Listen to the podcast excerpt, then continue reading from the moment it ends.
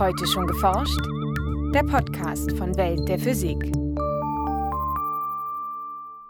In den letzten drei Folgen unseres Podcasts haben wir uns bereits mit der elektromagnetischen, der schwachen und der starken Wechselwirkung befasst. Heute soll es um die vierte Grundkraft gehen, die Gravitation. Und wir empfinden diese Kraft auf der Erde als Schwerkraft. Also einfach die Tatsache, dass Sachen zu Boden fallen, das ist ein Effekt der Gravitation. Das ist die gleiche Kraft, die auch in unserem Sonnensystem wirkt, die die Erde auf der Umlaufbahn um die Sonne hält. Und es ist auch die einzige der Naturkräfte, die wir wirklich am eigenen Körper ständig erfahren.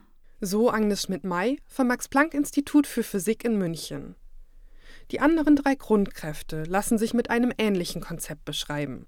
Warum die Gravitation aus dem Rahmen zu fallen scheint, erklärt die Physikerin in dieser Folge unseres Podcasts. Viel Spaß beim Hören wünscht Jana Harlos.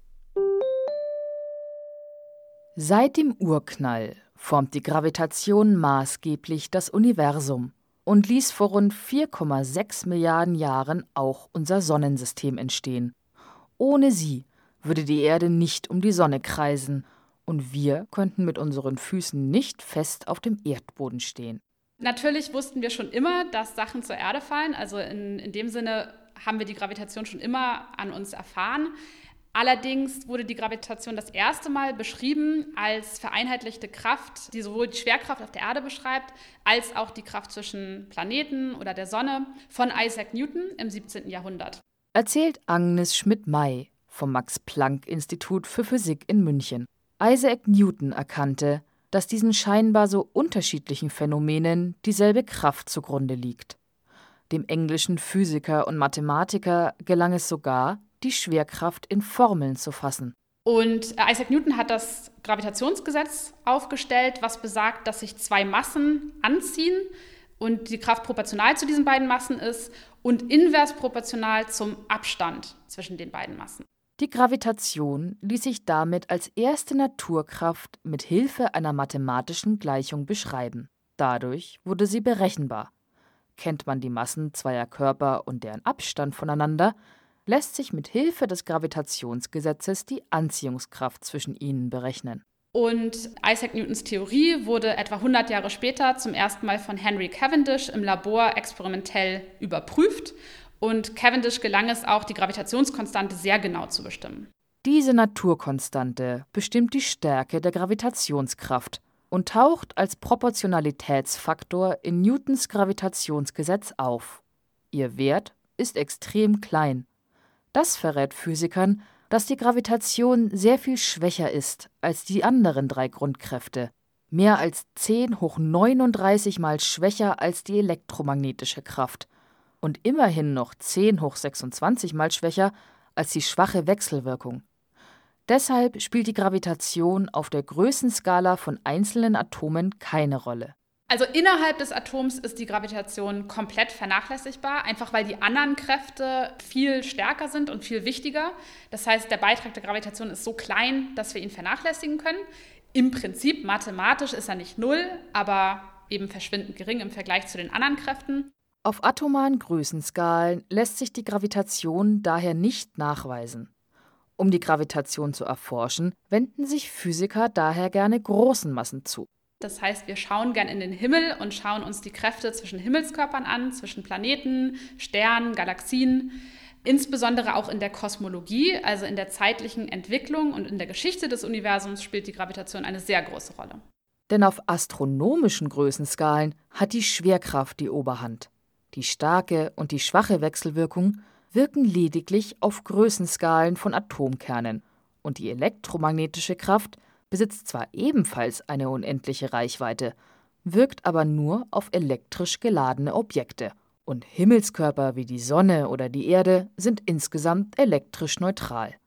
Und so ließen sich mit dem Newtonschen Gravitationsgesetz viele Beobachtungen am Himmel erklären, doch nicht alle.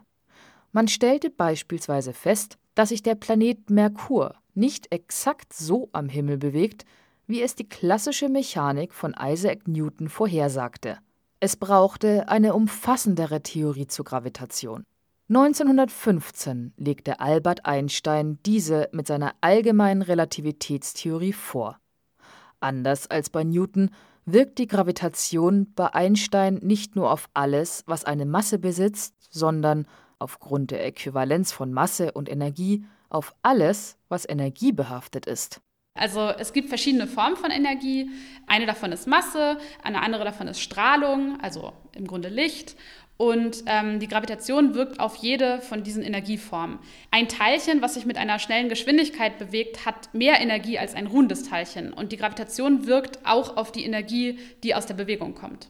Laut Einstein handelt es sich bei der Gravitation um keine klassische Kraft, wie bei Newton, sondern um eine geometrische Eigenschaft der sogenannten Raumzeit. Dieses mathematische Konstrukt setzt sich aus den drei Raumrichtungen und der Zeit als vierter Dimension zusammen. Masse und Energie krümmen die Raumzeit, verformen sie also und sorgen so dafür, dass sich die Bahnen anderer Objekte ändern.